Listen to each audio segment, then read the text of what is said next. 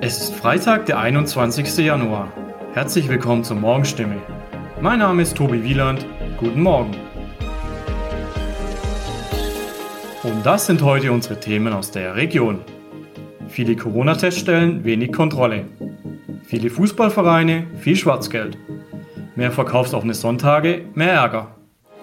Egal ob im Container, im Bauwagen oder in einer Bretterbude. Man hat beinahe den Eindruck, als könnte man sich an jeder Ecke per Schnelltest auf das Coronavirus testen lassen. Ein Betreiber von zehn Teststationen in der Region sagt gar, es herrsche im Moment eine Goldgräberstimmung. Versprechen die Teststationen das schnelle Geld? Ein 28-Jähriger in Öhringen hatte das schnell verdiente Geld offenbar vor Augen. Er steht unter Verdacht, die in seiner Shisha-Bar gemachten Schnelltests falsch abgerechnet zu haben. Der Beschuldigte soll fast 90.000 Abstriche abgerechnet, wohl aber nur etwa 5.000 vorgenommen haben. Der vermutliche Schaden liegt bei mehr als einer Million Euro. Auch wenn ein derart massiver Betrug, sollte er sich bestätigen, selten ist, eine effektive Kontrolle der Teststation und der Abrechnung ist offenbar kaum zu leisten. So heißt es von Polizei und Kassenärztlicher Vereinigung. Die KV ist für die Vergütung der Abstriche zuständig.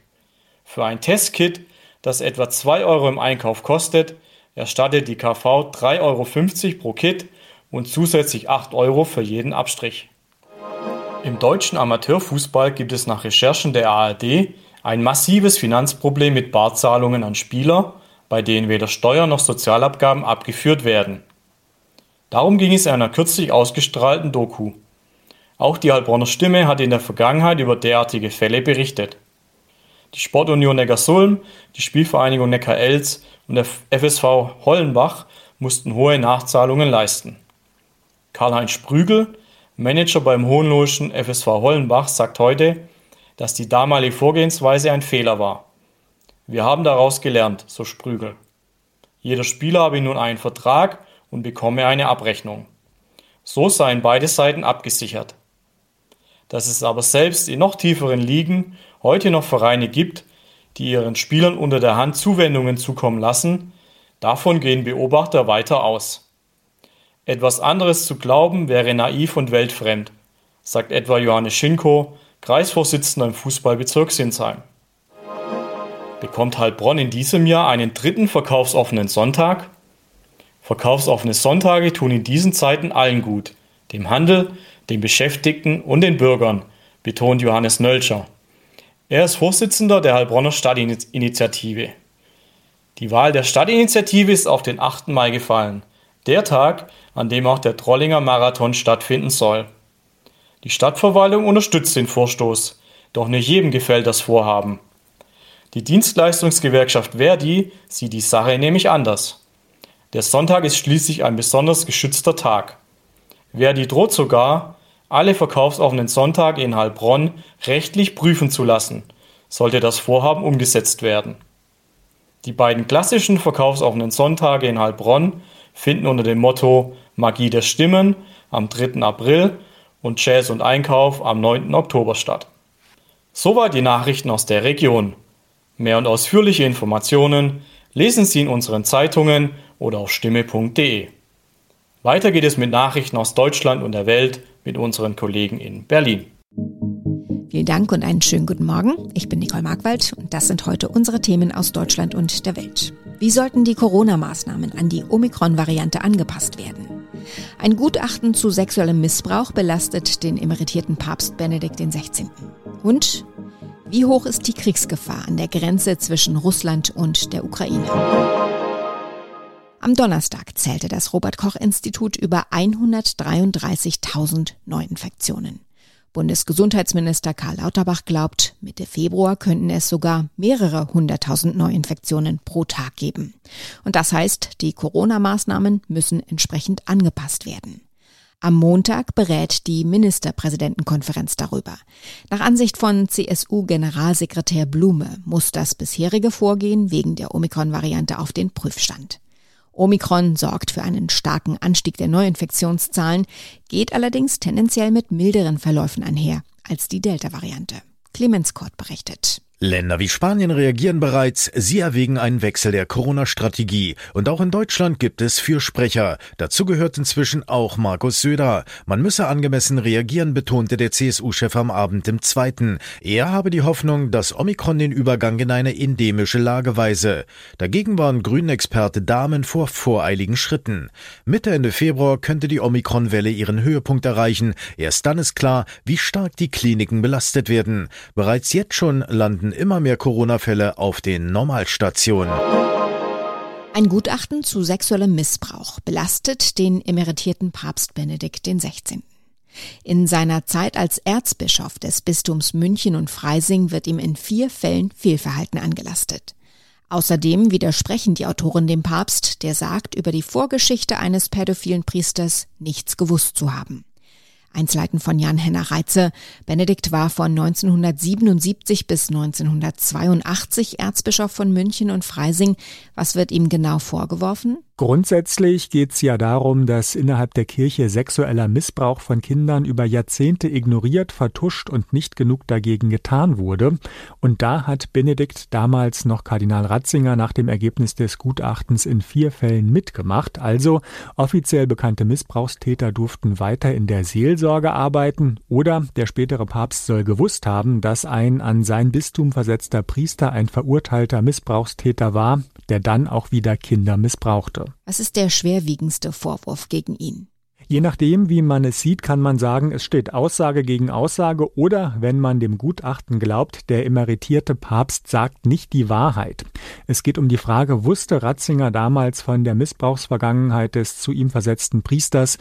Gutachter Martin Pusch sagt, wie Benedikt in seiner offiziellen Stellungnahme reagiert hat. Dabei wird von ihm Unkenntnis selbst dann noch behauptet, wenn diese mit der Aktenlage nach unserem Dafürhalten nur schwer in Einklang zu bringen ist. Nochmal kurz gesagt, aus den Akten geht hervor, Benedikt wusste etwas, er widerspricht aber trotzdem. Welche Folgen hat das Ganze für Benedikt? Persönliche Folgen für ihn wird das keine haben. Benedikt ist ja 94 Jahre alt und lebt seit Jahren zurückgezogen in einem Kloster im Vatikan. Da ändert sich für ihn also nichts. Aber klar, die neuen Schlagzeilen und sein ja Abstreiten davon, dass es ein Problem gibt oder gegeben hat, ist wieder ein Grund mehr, warum sich Menschen von der Kirche abwenden könnten. Es ist ein Schlag für das Ansehen des früheren Papstes und der Kirche insgesamt. Der Vatikan will das Gutachten erstmal prüfen und sagt, der aktuelle Papst Franziskus schäme sich und tue alles, um Kinder zu schützen. Was steht sonst noch in dem Gutachten? Es ist nochmal eine detailliertere Bestätigung von Erkenntnissen, die schon in einem früheren Gutachten festgehalten wurden, also systematisches Wegschauen in Sachen Missbrauch. Täter wurden institutionell geschützt Opfer gar nicht beachtet. Zwischen 1945 und 2019, um den Zeitraum geht es in dem Gutachten, hat es am Erzbistum München und Freising demnach mindestens 497 Missbrauchsopfer gegeben und mindestens 235 Täter. Und noch ein Ergebnis, ein Umdenken im Umgang mit der Missbrauchsvergangenheit hat in der Kirche auch noch nicht so richtig stattgefunden. Im Konflikt zwischen Russland und der Ukraine deutet nichts auf Entspannung hin. Die diplomatischen Bemühungen gehen aber auch heute weiter. US-Außenminister Anthony Blinken ist seit Tagen in Europa unterwegs. Er war in Kiew und Berlin. Heute trifft er in Genf seinen russischen Amtskollegen Sergei Lavrov. Wir sprechen über den Konflikt mit André Hertel. Er ist Osteuropa-Experte bei der Stiftung Wissenschaft und Politik. Herr Hertel, seit Wochen schaukelt sich der Konflikt hoch. Russland hat zahlreiche Soldaten an der Grenze zur Ukraine stationiert. Teilweise wird von einem drohenden Krieg gewarnt. Wie groß schätzen Sie die Gefahr ein, dass es tatsächlich zu einer militärischen Auseinandersetzung kommt? Die Kriegsgefahr äh, zwischen Russland und der Ukraine äh, ist aktuell sehr hoch, ähm, vielleicht äh, so hoch ähm, äh, wie noch nie, äh, seit äh, die Ukraine unabhängig ist. Wobei man natürlich nicht vergessen darf, dass zwischen beiden Ländern faktisch seit 2014 schon ein Krieg, nämlich im Donbass, existiert. Das ist ein offener Konflikt. Es gibt zwar einen Waffenstillstand seit Anfang 2015, der funktioniert aber nur auf einem relativ niedrigen Niveau. Das heißt, wir müssen uns vergegen vergegenwärtigen, alles, was jetzt äh, eventuell passiert, ähm, führt zu einer neuen Phase eines existierenden Konflikts, zu seiner Ausweitung. Ähm, aber wir haben es schon mit einem offenen militärischen Konflikt äh, zu tun. Das wird im Westen oftmals vergessen. Das heißt, es könnte richtig gefährlich werden? Die Gefahr einer Ausweitung eines existierenden militärischen Konflikts ist deshalb so hoch, ähm, weil wir ähm, mehr noch als im Frühjahr letzten Jahres äh, seit dem Herbst eben einen kontinuierlichen systematischen Aufmarsch der russischen Armee ähm, an der Grenze zur Ukraine verfolgen können, ähm, der jetzt eben auch schon so lange anhält, ähm, und wie gesagt so systematische Züge angenommen hat, dass es sehr, sehr schwer vorstellbar ist, ähm, dass ähm, es der russischen Politik jetzt glaubhaft gelingt, sich ohne, ähm, äh, äh, ohne einen Angriff auf die Ukraine in jeglicher Form ähm, wieder zurückzuziehen und dabei ihr eigenes Gesicht, ihre Glaubwürdigkeit ähm, zu bewahren. Gibt es auch Gegenargumente, also dass es nicht eskaliert? Was eben gegen eine militärische Auseinandersetzung zum gegenwärtigen Zeitpunkt spricht, ist, dass eventuell, ähm, das ist meine Lesart, äh, Wladimir Putin doch in den letzten Wochen mit den ähm, äh, Gesprächen, die er auf höchster Ebene initiiert hat, ähm, äh, nämlich mit den USA, mit dem amerikanischen Präsidenten beziehungsweise, beziehungsweise zwischen Vertretern beider Mächte eben doch auch schon viel erreicht hat. Ja, er hat es erreicht, dass sich in den Köpfen der außenpolitischen Eliten und auch der Öffentlichkeit des Westens ähm, Russlands Sicherheitsbedürfnisse, insbesondere was eine äh, eventuelle NATO-Erweiterung geht, festgesetzt haben. Der Westen droht Russland mit erheblichen Konsequenzen, sollte es zu einem Angriff kommen. Wie groß schätzen Sie die Chancen ein, dass der Konflikt doch noch friedlich beigelegt werden kann? Wir müssen uns einfach darauf einstellen, aktuell, dass wir jegliche Mittel zumindest durchdenken müssen, ja, um ähm, unseren sicherheitspolitischen Interessen in diesem Raum gerecht zu werden. Wir können nicht äh, davon ausgehen, ja, dass äh, die Diplomatie und äh, unsere Androhungen von Sanktionen ähm, allein eben hilfreich sind, um in diesem Konflikt äh, äh, zu deeskalieren. Ja? Ähm, wir müssen einfach anerkennen oder man muss einfach anerkennen, ähm, dass Russland äh, sich der Diplomatie verweigert, ähm, dass es Forderungen stellt, die im Grunde genommen für den Westen äh, unerfüllbar sind, wenn er nicht komplett äh, sein, äh, seine Werte, seine selbst postulierten Werte ähm, in Frage stellen will. Das heißt, man muss auch über ein härteres Vorgehen nachdenken. Wie könnte das aussehen, wenn diplomatisch nichts erreicht wird? Daher ist es aus meiner Sicht absolut notwendig, ähm, jetzt ähm, zu einer Art der kollektiven Abschreckung äh, überzugehen. Ja, das heißt, man muss im westlichen Bündnis ähm, eine Strategie finden, bei der man Russland glaubhaft deutlich macht, ähm, dass man äh, im Fall der Fälle ja, nicht nur äh, diplomatisch äh, mit Wirtschaftssanktionen, sondern eben auch ähm, äh, mit sicherheitspolitischen Mitteln in der Lage ist, auf eine Eskalation ähm, zu reagieren. In unserem Tipp des Tages schauen wir heute auf das wohl bequemste Kleidungsstück seit der Erfindung von Kleidung. Heute ist Internationaler Tag der Jogginghose. Ein lange belächelter Feiertag, genauso belächelt wie die Idee, mit der Jogginghose zur Arbeit zu gehen. Allerdings in einer Pandemie ändert sich so manches. Dank Homeoffice ist die Jogginghose voll im Trend, auch weil bei weniger Aktivität ein paar Pfunde mehr auf den Hüften keinen Unterschied machen. Es kneift trotzdem nicht. Aber was wird, wenn die Pandemie zu Ende geht? Ich traue mich fast gar nicht, das auszusprechen. Bleibt uns dann trotzdem die Jogginghose?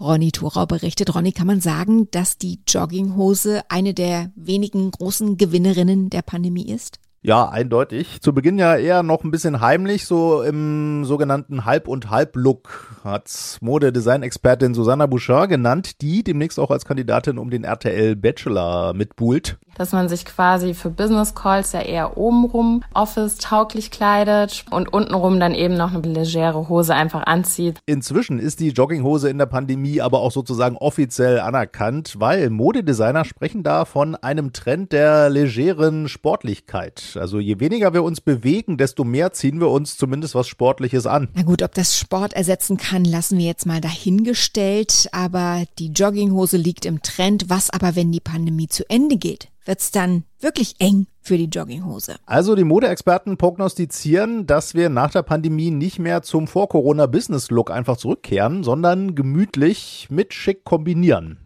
Manche, wie die angesagte Designerin Florentina Leitner, die bedienen diesen Trend schon in ihrer Kollektion, allerdings ohne Jogginghose. Ich habe auch mehr Loungewear dieses Mal eingebaut. Also Hoodie ist dabei, aber keine Jogginghose. Andere Designer sagen aber, man könnte schon auch als Kontrast Jogginghosen kombinieren mit eleganteren Teilen, Lederjacken oder elegante Stiefel. Also das klingt alles, als hätte die Jogginghose eine Überlebenschance nach Corona, wenn sie oder zumindest das Drumherum auch etwas schicker wird. Okay, dann nur noch kurz, Ronny, ähm, weil man dich nur hört und nicht sieht. Was trägst du gerade untenrum? Jogginghose? Kannst ja zugeben, gehört zum Thema. Hier ist übrigens die Jeans-Fraktion. Ja, vergiss es. Das war nicht ausgemacht. Okay, ich wollte ja nur klarstellen, zu welchem Team du in der Pandemie gehörst. Ja, dieser Trend, so Sport mehr anhaben als machen, den finde ich schon nicht unsympathisch. Soweit das Wichtigste an diesem Freitagmorgen. Ich heiße Nicole Markwald und wünsche einen guten Tag und ein gutes Wochenende.